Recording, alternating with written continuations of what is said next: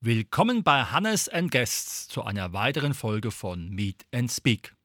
Unser heutiges Thema: Leidenschaft Radfahren mit Olympionike Ortwin Schanowski. Herzlich willkommen. Ja, hallo. Ortwin, du warst 1968 bei der Olympiade in Mexiko dabei. Vielleicht ein kleiner Rückblick, wie war das damals für dich und in welcher Disziplin bist du gestartet? Oh, jetzt muss ich mal zurückdenken. Oh, ist schon lange her. Ist es lange her? 1968 war das. Das war im Jahr in Mexiko Straßenradfahren, Straßenmannschaft und auch im Einzelfahren. Ja, das ist aber schon sehr, sehr lange her. Und ähm, das war auch mein letztes Radrennen überhaupt. Mhm. Aber es war auch international geprägt, weil Olympia eigentlich was Besonderes ist. Ähm, ja, und vor allen Dingen nicht nur das, es war ja auch, äh, waren zwei deutsche Staaten ja am Start, die DDR und auch wir. Es war für mich manchmal da ein besonderes Ereignis. Ich hätte nie daran gedacht, dass ich mal an den Olympischen Spielen teilnehmen kann und durfte. Nun gut, ich hatte ein Ziel, immer ein Ziel gehabt, aber Olympia war also nicht gerade mein Ziel. Und aber meine Leistungen brachten eben das, dass ich eben daran teilnehmen durfte. Ja, sehr schön. Es war schon was Besonderes, ähm, ja, für Deutschland so am Start zu stehen. Wir hatten auch ganz andere Ambitionen gehabt. Wir waren eigentlich und wollten ja etwas mehr. Denn wir belegten in der Mannschaft nur den achten Platz. Und wenn ich nur daran denke, Wochen vorher haben wir die Holländer in Gelsenkirchen war das geschlagen, fast zwei Minuten und Holland wurde Olympiasieger, aber wir eben nur Achter. Das war nämlich auch ein großes Problem. Man hat eben uns darauf hingewiesen, also bitte möglichst kein Eis oder Wasser oder ein Kiosk am Straßenrand äh, zu einnehmen, denn Montezumas Rache ja, die wartete überall auf. Und da hat einer von uns, von unseren Vierern, denn doch Eis geschleckt was nicht sein durfte, denn im Olympischen Dorf gab es ja genügend Eis. Ja, und wir haben das zu spüren bekommen.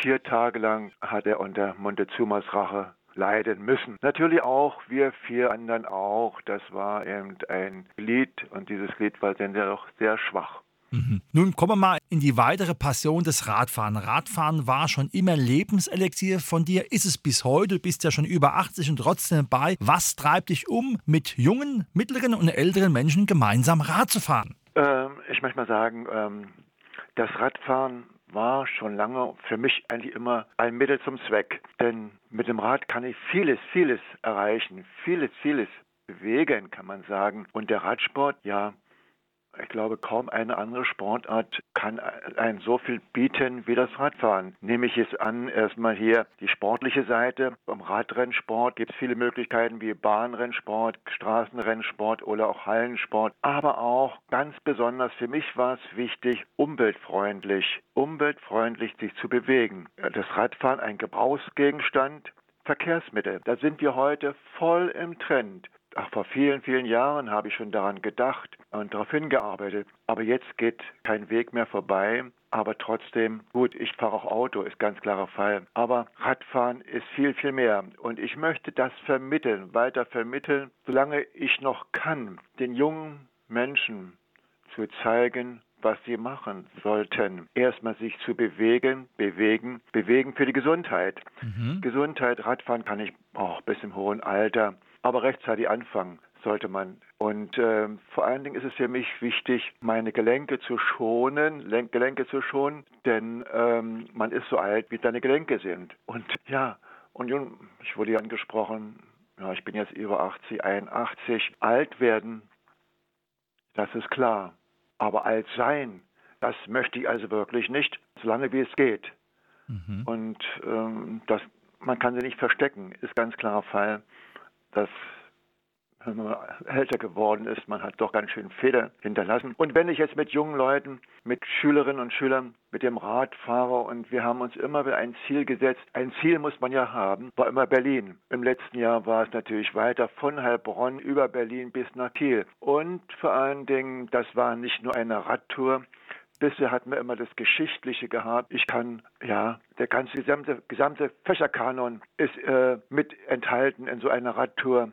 Spontan raus aus dem Klassenzimmer rein in die Natur. Und ich, wir erleben Geschichte dort, wo eben Geschichte stattfand. Und das hatten wir, das war ja 70 war das, 70 vor allen Dingen Gedenkstätte Selo in der Maid-Brandenburg, letzte Schlacht vor Berlin. Das musste ich den Schülern auch mal vermitteln und zeigen, was damals stand, dort stattfand. Das war ein, ja, ein Schlachten gegeneinander furchtbar. Und das war für mich natürlich ausschlaggebend, die Geschichte zu erleben. 30 Jahre Deutsche Wiedervereinigung, das war auch ein Erlebnis. Ja, das kennen doch unsere Schüler doch gar nicht mehr. Oder auch, ja, manchmal fast sagen, die Eltern zum Teil ja auch noch nicht. Alles schon vergessen. Und äh, grenzenlos durch Deutschland mit dem Rad zu fahren, das ist schon was Einmaliges, was damals gar nicht möglich war, mit dem Rad von Heilbronn bis nach Berlin zu fahren. Das war nicht möglich. Gut, wir hatten das mal 81 gemacht. 81 war das. 1981 mit einer Gruppe von 30 Radfahrern habe ich gesagt, wir fahren nach Berlin, aber natürlich nicht den direkten Weg zu nehmen. Nein, wir mussten hoch Richtung Hamburg, nach Lauenburg, von Lauenburg dann durch die DDR. Das waren die letzte Etappe, 270 Kilometer, aber wir haben es geschafft. So war das damals. Und dann vor allen Dingen, wenn ich oft immer auch dann nach Berlin fuhr, ich wohnte ja in Heilbronn und bin für Berlin gestartet, Radrennen, ob in Berlin war oder sonst wo immer durch die DDR zu fahren, das war immer eine Spannung war da, sobald man drei Kilometer ja, vom Grenzübergang war. Das ist nun alles weg. Man kann sich gar nicht vorstellen. Und ich habe dann auch äh, 70 in der Nähe im Grenzbereich mit Zeitzeugen aufgesucht und haben die haben erzählt, wie das damals war. Oder in Leipzig, Nikolaikirche. Äh, das war eben deutsche Geschichte, was damals geschah. Und Berlin sowieso. Ja, und jetzt ist natürlich etwas, habe ich, ja, was sehr, sehr aktuell, hochaktuell ist, Klimawandel, Klimawandel. Und für mich ist es sehr, sehr wichtig, etwas dafür zu tun, für unsere Nachwelt.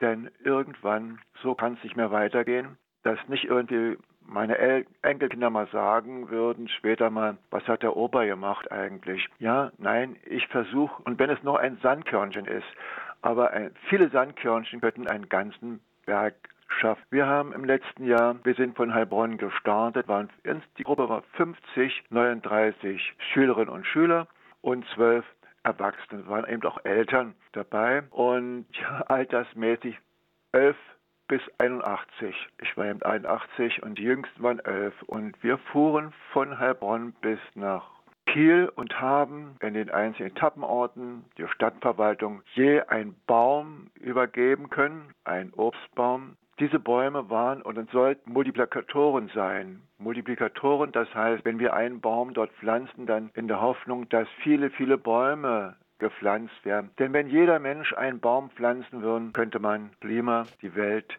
retten. Aber das ist noch weit weg. Es werden Wälder abgeholzt, sinnlos Bäume gefällt, was nicht sein sollte. Und wenn man überlegt, was ein Baum für uns bringt und gerade ein Radfahrer, wenn ich Rad fahre, dann weiß ich, dass ich doch viel Sauerstoff brauche. Und gerade über den Thüringer Wald, die Steige und hoch, da müssen wir ganz schön schnaufen. Ja, nicht nur mit der Luftpumpe, wir brauchen äh, schon Sauerstoff für unsere Lunge. Die Lunge, die uns dann mit Sauerstoff versorgt.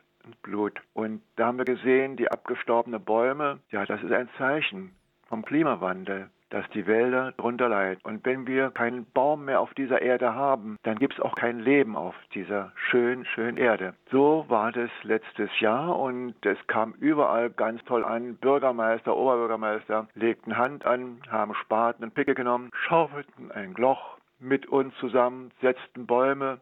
Ja, das waren auch Denkmäler, die wir gesetzt haben. Ein Denkmal, denk mal nach, was wir brauchen. Wir brauchen das.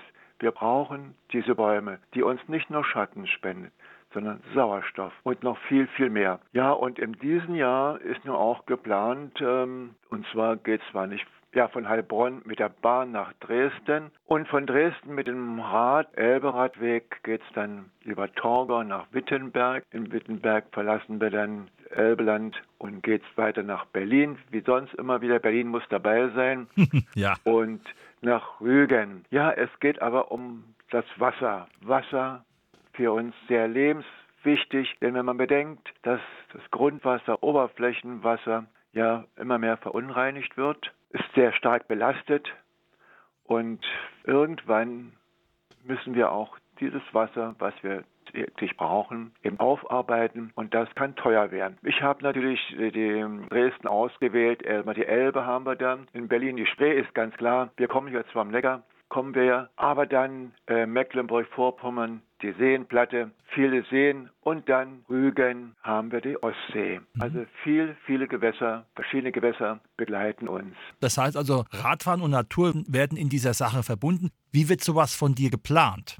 Geplant, wie sowas geplant, ja, das ist schon längst, bin schon voll, voll drin. Eigentlich wollte ich schon aufhören. Ich wollte also ja, in Rente gehen, aber wenn Kinder sich bewegen wollen, dann muss ich einfach sagen, ja.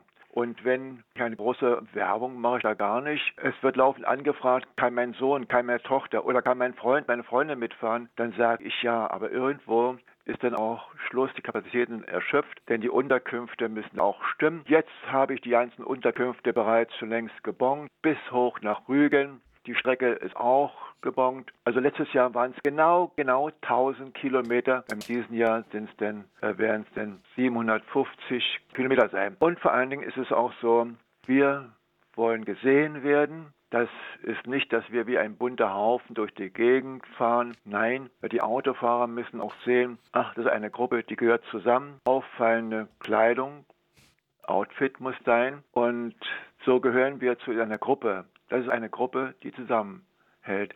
Ja, ich muss auch ganz klar sagen, es ist Schul- klassenübergreifend eigentlich. Sind nicht Schüler hier irgendwie von einer Klasse, sondern sind Schüler mehreren Schulen heraus und mehreren Klassen. Und so entsteht das rollende Klassenzimmer. Das rollende Klassenzimmer abgeleitet, denke an Erich Kästner, das fliegende Klassenzimmer. Genau. Da habe ich gedacht, ach, wir könnten doch das rollende Klassenzimmer nehmen, raus aus dem Klassenzimmer, rein in die Natur. Die, ja, möchte man sagen, ist schon alles belegt.